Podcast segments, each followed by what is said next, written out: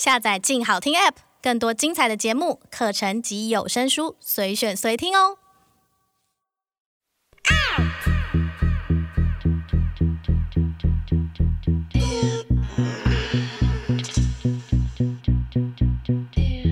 收藏之，阅读之，用耳朵阅读，聊天一个人的收藏。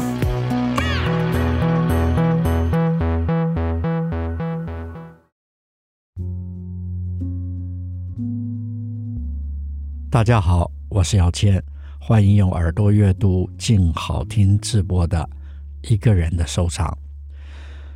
这期想跟大家分享一位我特别关注和喜爱的华人女性艺术家秋堤。谈起秋提前，想跟大家分享关于女性艺术家的一些作品，以及相对时代历史。这是我一直好奇，也一直持续延伸阅读的主题。如果说刻意的把女性艺术家单独的提出来，似乎也暗示着，在我所有的收藏过程里面，好像就把男性艺术家视为中心。其实也没错，这与历史、社会等等结构是有相对关系的吧？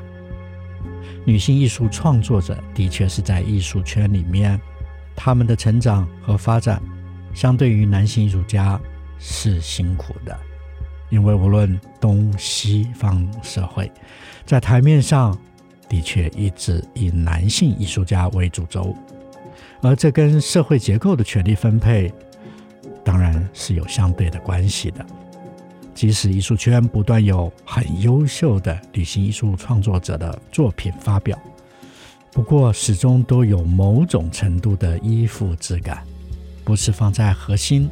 或放在平等的起跑线上去对比。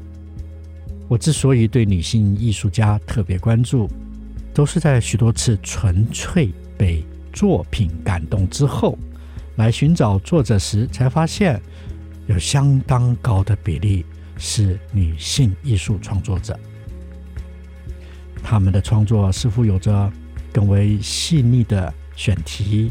应该说，更为接近于直觉和情感面的描述吧。这样的品质一直是我不足的，也是我最渴望追求的部分。可惜，在我们大部分的阅读里，女性艺术家的资讯不算太多，对于人与作品的叙述也不够深入。就拿我们较为熟悉的女性艺术创作者为例。以自画像出名的墨西哥女画家弗列达·卡罗，这位坚强的女性艺术家，我们知道更多的是他的传奇人生故事，特别是他和墨西哥的知名艺术家迪亚哥·里维拉的爱情故事，分分合合纠缠一生啊！但是他在作品里面。对于肉身感知的诚实表述力，那才是重点。这是艺术家里少有的勇气，而且超前卫。不过这点却很少被人们拿来仔细的分析解读。我认为他的这种创作力是超越了大部分的男性艺术家。我记得二零一九年的春天，我在墨西哥市现代美术馆里第一次看到他的代表作《两个佛列达》原作的时候，啊，当时的震撼真的不下于就在几年前在圣彼得堡看到马蒂斯的名作《舞蹈》。在《两个弗雷达》原作里有太多绘画的细节。和背后的意义可以让我慢慢的琢磨和解读啊。另外，我要再提另一位女性艺术家，她是美国近代绘画里很重要的艺术家欧吉夫 （O'Keeffe）。他描述的风景和花朵，似乎也一直把生命内核的精神与肉身大自然关系对应起来，用清晰的。开阔的而且直白的方式来描述，超越了时间的定义。这几乎是我每次看他作品时，总会莫名的联想起来的事。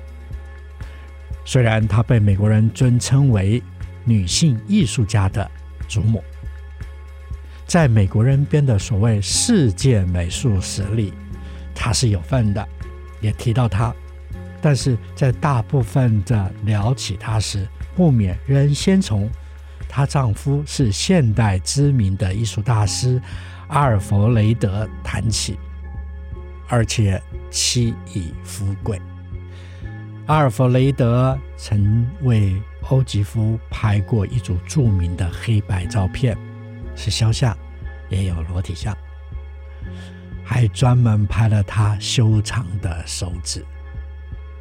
晚年的欧吉夫躲在新墨西哥州的旷野里，遇到了一位青年，他认为。那是她已逝丈夫在转世与她相逢。这些传奇故事都在他晚年的故居发生，也因此现在他的故居成了旅游景点。他的传奇故事也一直高于他艺术作品的讨论呢。历史上好像女性艺术家对自我的诚实是超越男性艺术家的，因为他们。纯艺术的心灵和才华，以及没有掉入功名的竞争处境，这点我们可以看到许多的报道和文献里阐述女性艺术家在他们的一生都是，要不就是孤独倔强的风情，要不就是描述她和出名的男性艺术家的关系，就像弗列达·卡罗或是。欧吉夫的爱情故事，这些被传播的往往故事都超越他的艺术表现、艺术内核。同样的事情发生在另外一位亚洲的女性艺术家身上，她的精彩也总是聚焦在她的人生故事上。她是日本江户时期的少数女性浮世绘画家，本名叫阿荣的。葛饰映唯，她是最伟大的浮世绘画家葛饰北斋的第三个女儿。在传统的婚姻下，她嫁给了葛饰北斋的弟子画师南泽等明。但是阿荣却觉得丈夫所画的画始终无法让她心服口服，所以勇敢的离婚。并且回到父亲的身边继续创作，没想到就此陪父亲终老。他的画作风格非常的强烈，在许多画册上可以找得到，但是却在父亲葛饰北斋的盛名之下，很少单独的被提起。在台湾也有相近的故事。台湾二十世纪初期，出现了第一位女性艺术家陈静，她的胶彩绘画不单单只是一些静物和生活片段的小品而已，其实它描述了女性在那个时代中所看到的景象，从穿和服的少女到躺在床上拘谨的少妇，哺喂婴儿的母亲或在庙前烧香。的中年信女等等，这都表现出二十世纪台湾女性的优雅群像，是她平凡人生美化后的注解。之前在台北市立美术馆看到她作品时，我心里是很感动的，因为她的作品总让我想起在我的生命过程中那些陪伴过我的女性。除了以上的女性艺术家，其实还有很多很多可以谈的。像这些年来在艺术市场特别红的日本女性艺术家草间弥生也是一例。即使今天她仍居住在精神疗养院里，然而她依然勤奋地在助手的协助之下，不停止她的创作。因为有过太多次被不同时代、不同国度的女性艺术家打动过，促使我只要有机会，都会尽可能的多阅读女性艺术家的作品，关注他们的创作和他们经历的时代。女性艺术家可以给我的阅读经验，除了细腻的生命描述之外，在他们生活的时代。他们以不同的视野的描述，都能补足上太多已经被男性定义过的世界，那是另外一种美丽的色彩和温度。我常常说，文字上的历史都是得权者的历史，在艺术史的文字描述里也常常如此。所以，我们还是要以作品本身来看历史，反而。经常可以更客观地看到真实的时代面貌，特别是女性艺术家的作品，不但提供了客观描述的时代，也可以避开男性竞争的名利包袱。它可以更直观、更感性地描述属于那个时代的人、精神和状态。在一个人的收藏第一季。我跟大家分享过巴黎画派女艺术家罗兰珊的作品和他传奇的一生。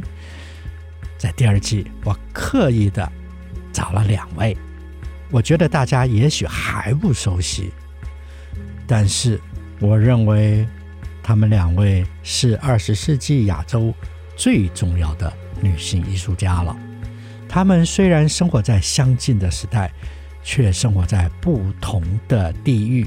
经历不同的生活而创作出不同的作品，他们从不同的生命痕迹去描述属于自己经历过的时代和生命经验的思考。这期我想跟大家先分享的是民国时期的才女艺术家秋堤。如果不是一次北京的都市重建计划，可能秋堤的作品就如同许多历史上的女性艺术家的作品一样，被忘记、被遗落，找不到原作了。秋堤的作品被发现，还是要归功于他的女儿庞涛老师。大约在九几年，因为北京的都市计划必须重建而搬迁之时，在打包旧家所有的行囊时。意外发现的那成捆卷着的二十一幅母亲的作品因此曝光。宝涛老师本身就是一位艺术创作者，他在中央美术学院任教，而他的女儿林妍后来移居纽约，也是一位当代艺术的创作者。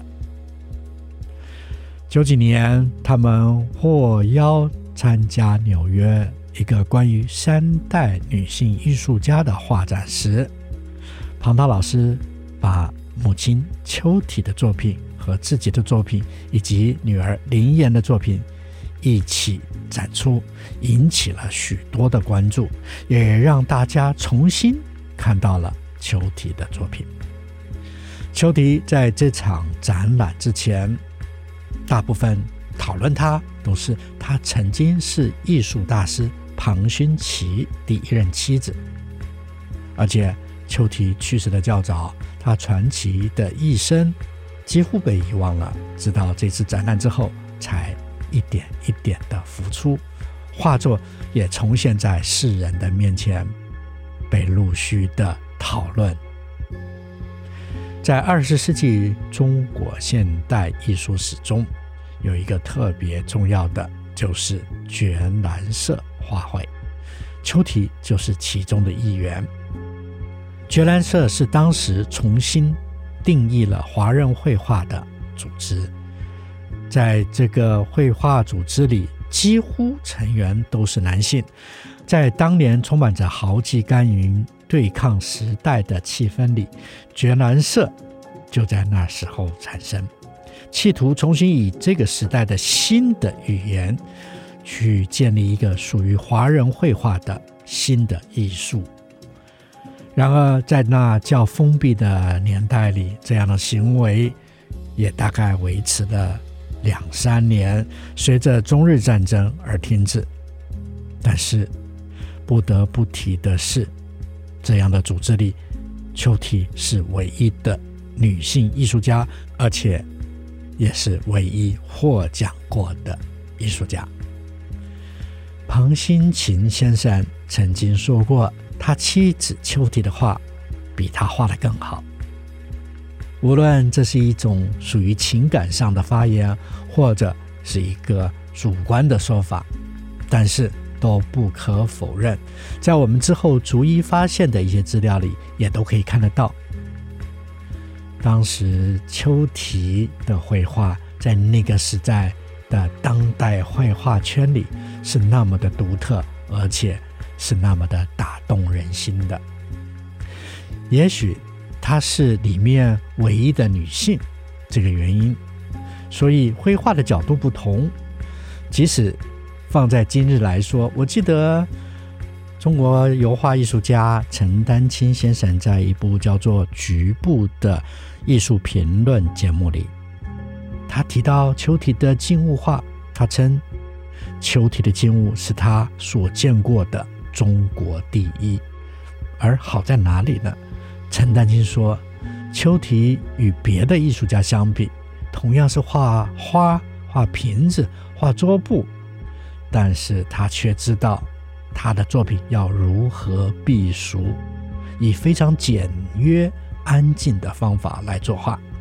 他绘画的技巧不是特别的厉害，但是他朴素之心而呈现出来的质感，这种雅致之气啊，是远远超越了其他的艺术家了。如果以食物来形容吧。秋堤的绘画就如同一盘清真的菜，我们能感受到原来的滋味，没有修饰，没有渲染，一切都恰如其分，并且对于描述的物件都充满的敬意和爱意。我对于秋体的作品，莫名的能够感受到那是属于民国时期的气味。在他的静物作品里，无论是盛开的花，或者描述着窗外的树，仿佛都是以一个较缓慢的姿态凝结在画中，看似朴素无奇，但却感觉到这样的景象是很难再重现于现实的世界之中。那是一个。离这个时代不远以前的时代的场景，就像张爱玲笔下所写过的那个时代中，勇于走向新时代的中产文人家庭的情境。秋堤的作品自有一种属于那个时代文人的淡雅之气，这与许多近代的文艺戏剧中刻意模仿的民国美术那种气氛是不同的。而在他传世少量的作品里，每一件作品都可以对应到真实的属于他的生活当下，那种民国的文雅味道，都表露出作者当时的一种透彻和一颗安静的心。那就先让我简单的介绍秋堤的生平吧。秋提原名邱碧珍，很像我们台湾女孩子的名字啊。她是一九零六年出生于福建。她年轻时和当时较为活跃的女性艺术家，被称为“闽东市才女”。文人家庭出身的她，考入了福州女子师范之后。依着时代的眼镜和青年人的视角，参加了五四运动，也受了新思潮的影响，经常阅读许多新的观点和新的知识。他是很热情地追求新文化、新思想的人。他不会被陈腐的周遭所拘束，例如，他在少女时期就读福州女子师范学院时，与同学一起成立的女师学生自治会，促使的学校被迫取消不合理的制度。他身体力行，从头革命，带头剪去了长发，短发的他清爽利落，眉宇间透露着一股英气。这让学校许多人侧目以待，马上出现了很多的追随者，因此旧式的发型都通通扫去。后来，上海美专西画系毕业之后，他与哥哥到了日本东京考察与学习。在那次的机缘之下，他的美术观点也受到了当时日本新兴的外光画派风格影响。返国之后，他定居于上海，在三零年代以水墨为主的大环境之中，他的西方油画创作，特别是在静物画的方面，完全的一别当时画坛其他人的风格。他勇于与当时有理想的年轻文艺爱好者交流，所以参观了卷兰社第一次的联展时，认识了庞勋琴先生，从此改变了他的一生。提到卷兰社，我在下一期很仔细地分享这个画会是如何开启华人当代绘画的新局面，也细说邱提正是在文艺圈创作的表现和他精彩的下半段人生。谢谢你用耳朵阅读。请持续锁定每周六在静好听播出的《一个人的收藏》，我们下次再见。